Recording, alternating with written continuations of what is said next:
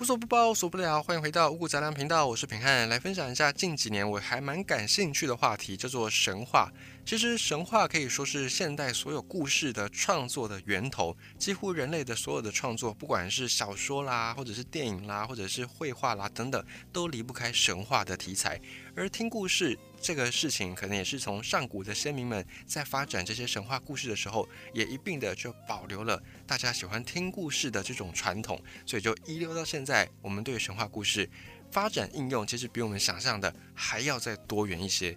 那么神话题材在各个地方都有不同的文明，也有不同的神话历史。我们今天来分享的是在中东这里的神话故事——以色列。我们先来谈一下以色列这个国家。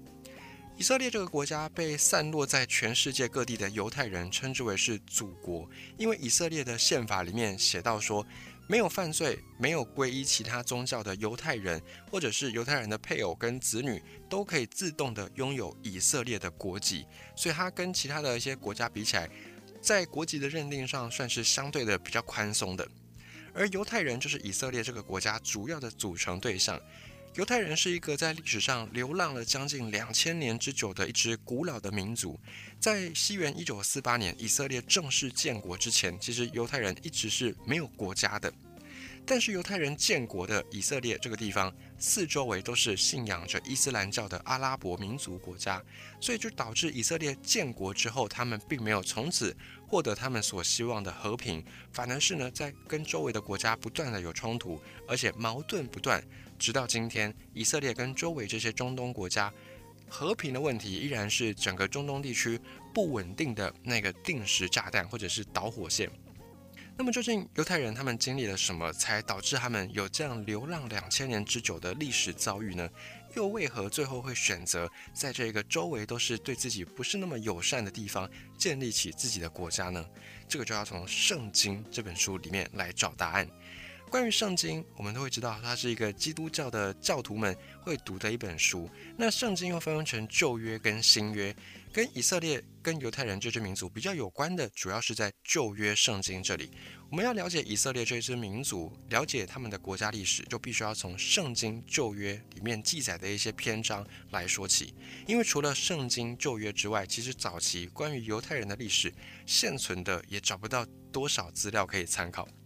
那虽然旧约圣经它有跟一些宗教信仰有关联，但是呢，它其实也讲到很多犹太教、基督教的一些宗教经典，还有呢，很多圣经里面的内容被考证说，诶，确实在考古界真的有发现一些遗址等等，也让大家对于圣经它的真实性又更增添了一些信心啊。当然，如果你是基督教徒，你可能对圣经里面记载的内容，你会觉得，诶，这个不就是一直以来都是这样吗？但是从宗教的角度以外，可能有蛮多人会觉得说，诶，旧约圣经只是一本神话故事而已。但现在的很多考古的证据都证实说，旧约圣经里面的记载是真有其事的，所以也让旧约圣经变成一个能够我们去了解以色列或了解犹太人这支民族很好的一个参考资料。众所周知的，在圣经旧约里面有记载说，上帝在创造了亚当跟夏娃之后，因为两个人偷吃了禁果，所以被上帝逐出伊甸园，就只好到人间来繁衍生息。所以亚当跟夏娃被认为是人类的始祖。那圣经里面也认为说。也因为这样子，人类一生下来就是背负着罪恶的，背负着罪过的，所以在女性这边要承受生育之苦，男性呢就必须要受到辛勤劳动的惩罚，而且呢，不管你是男性女性，都要不断的跟上帝祈祷，还有悔悟，期望获得上帝的原谅，才能够重新再回到伊甸园。不过，根据圣经的记载，在经过好几世纪之后，亚当跟夏娃的后代不断的在繁衍，可是上帝却没有看到人类有所悔悟，反而呢，人类的道德沦丧越来越严重，所以后来上帝决定要降下一场大洪水来消灭掉所有的坏人。那上帝也观察了所有的人类，发现，哎，并不是所有的人类都应该被毁灭。其中有一个叫做诺亚的好人，因为他的品性非常的高尚，而且从来不做坏事，所以后来上帝就告诉了诺亚自己的这个洪水计划，并且呢，告诫诺亚说：“你赶快去造一艘方舟。”然后带着自己的家人，带着各种的动物来躲避这场大洪水。那其中呢，如果是比较洁净的动物，那你就各带雌雄七对；如果是比较不洁净的动物，你就带雌雄各一对就好。这个故事就是我们所熟悉的诺亚方舟。后来呢，果然洪水如期而至，淹没了大地。洪水过后，整个世界重新的开始。诺亚有三个儿子，一个叫做闪，闪光的闪；另外一个叫做含，嘴巴的那个含，含在嘴巴里面那个含；第三个叫做雅佛。这三个人呢，就是诺亚的儿子，他们分别也带上自己的妻子，前往世界各地去繁衍。那其中闪这个大儿子的后代越来越多，所以后来这群闪的后代被称之为是闪族。时至今日，犹太人、阿拉伯人他们都自称是闪族的后裔。那闪族里面有个成员叫做亚伯兰，亚伯兰对上帝非常非常的虔诚，并且呢认为上帝就是世界唯一的造物主，是万能的神。后来坚信上帝的亚伯兰也得到了上帝的恩赐。有一天，亚伯兰他就宣称自己得到上帝的指示。亚伯兰就带着自己的族人迁徙到某一个地方，因为据说上帝告诉亚伯兰，那里是流淌着蜂蜜跟牛奶的地方，也就是我们经常会听到的流着奶与命之地。后来亚伯兰就带着自己的族人，越过幼发拉底河，来到了迦南地。迦南这个地方，迦南也就是今天的以色列跟巴勒斯坦这一带。那对于迦南这里原本的原住民来说，亚伯兰这些人是外来者，于是呢，迦南。原住民就对亚伯兰这群人起了一个称呼，叫他们做希伯来人。希伯来人的意思就是从河的对岸过来的人，因为他们是渡过幼发拉底河到达迦南这里，所以他们被称之为希伯来人，也就是渡河而来的人。后来亚伯兰迁徙的这个故事，对犹太人来说，他们把它认为是一种一神教的起源，所以迦南这里也被赋予了非常重要神圣的意义。也就是我们现在在讲的迦南美地，由来就在这里。因为犹太人认为说，迦南美地就是上帝对犹太人们所应许的一块地方，就是上帝允许犹太人在这个地方能够繁衍生息。到亚伯兰九十九岁的时候，上帝又再一次的显现了神迹，他跟亚伯兰立约，让亚伯兰改另外一个名称，叫做亚伯拉罕。亚伯拉罕在希伯来语的意思里面叫做万国之父，也就象征着上帝告诉亚伯拉罕，未来你的子民会遍布世界各地。同时，上帝也跟亚伯拉罕约定说，在以后你的后裔里面，所有的男性都要接受割礼。所谓的割礼呢，就是我们在医学上讲的包皮切割，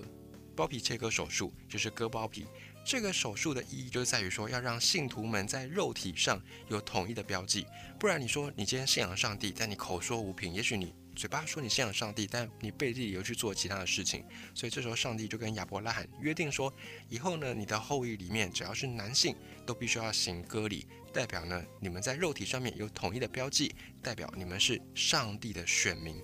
在亚伯拉罕过世之后，亚伯拉罕的儿子以撒就担任了整个。部族的族长继续很虔诚的信奉上帝，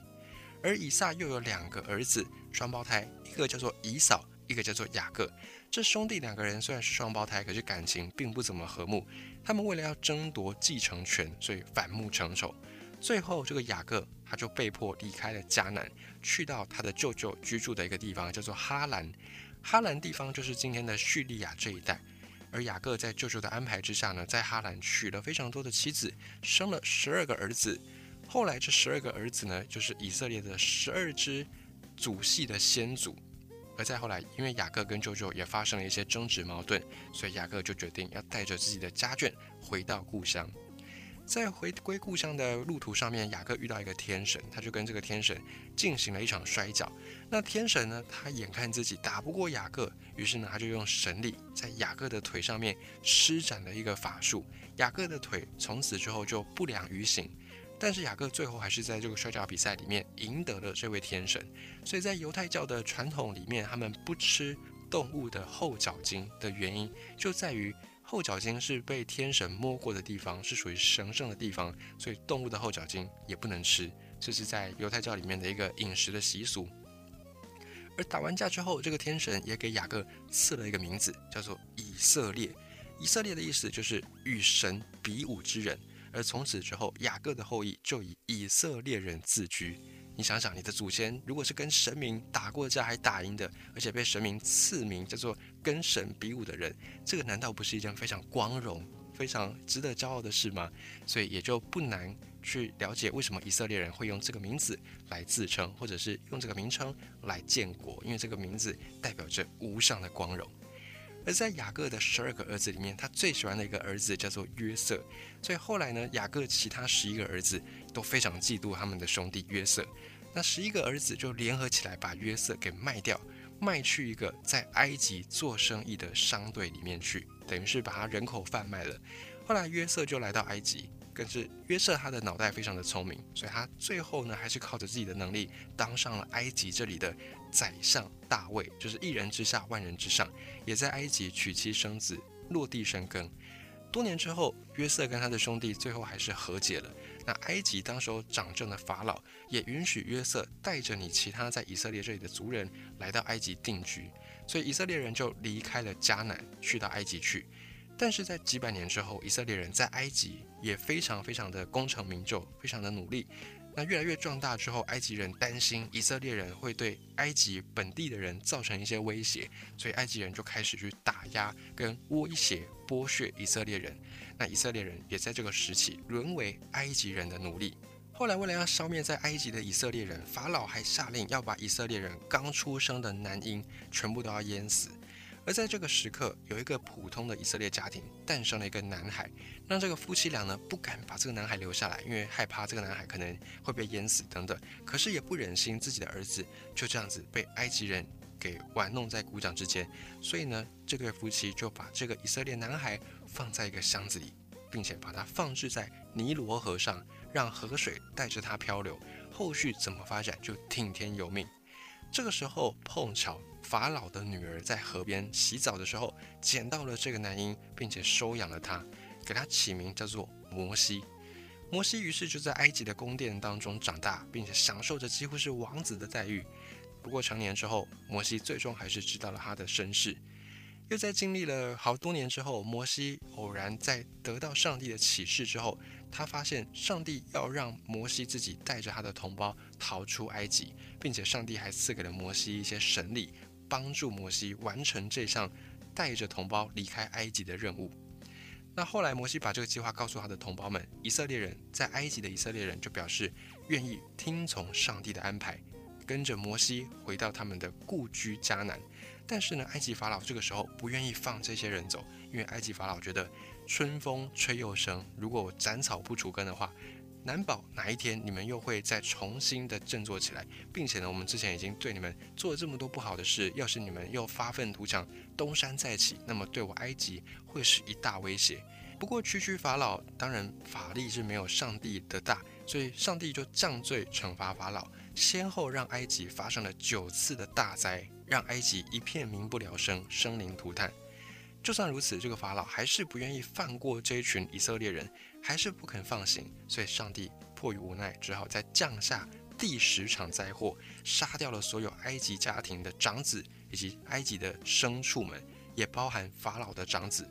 这个时候，法老终于忍受不了了，就让摩西带着他的族人赶快离开埃及。可是，以色列人还没有离开多远，法老又后悔了，派出追兵在后面追杀。等到走到红海的时候，追兵追上了以色列人。摩西借助了上帝的力量，施展了神力，劈开海水，让以色列人能够渡海，并且等到追兵们过海的时候，这个海水又突然合了起来，于是追兵就被海水淹没。而这也就是大家非常熟悉的出埃及记的故事，其中最有名的一个篇章——摩西分海。等到摩西分海，带着以色列人在离开埃及的过程当中，又再度的登上一个山头，并且又跟上帝立约，也把这个跟上帝的契约写在石板上，也就是后来有名的摩西十诫。这十诫包含第一条，说到上帝是唯一的神，不能信仰其他的神；以及第二条，不可以崇拜偶像；第三条，不可以妄自的称呼上帝的名；以及第四条，要遵守安息日。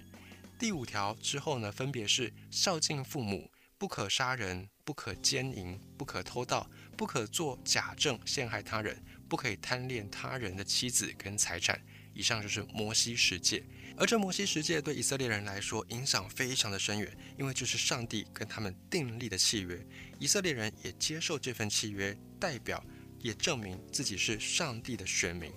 这个摩西十诫很大一部分。后来也影响着犹太民族的统一。在根据圣经中记载，这位摩西活到了一百二十岁，但是呢，他还是没有办法率领族人回到故乡迦南，就去世了。摩西的继承人叫做约书亚，约书亚就继续肩负着摩西的大任，带领以色列人通过上帝的重重考验。这一路上，大家走了四十年，才终于从埃及离开，回到上帝当年应许的迦南美地。等到以色列人回到迦南之后，现在的时间已经来到西元前十三世纪。到了这个时刻，以色列的犹太人分成了十二支系，也就是我们在刚才提到的雅各的十二个儿子。后来据称，就是以色列人十二支系、十二部落的祖先。那这十二个部落后来又如何的发展呢？我们先分享到这里，下一集五谷杂粮，我们继续跟你分享以色列的建国故事以及他们的神话传说。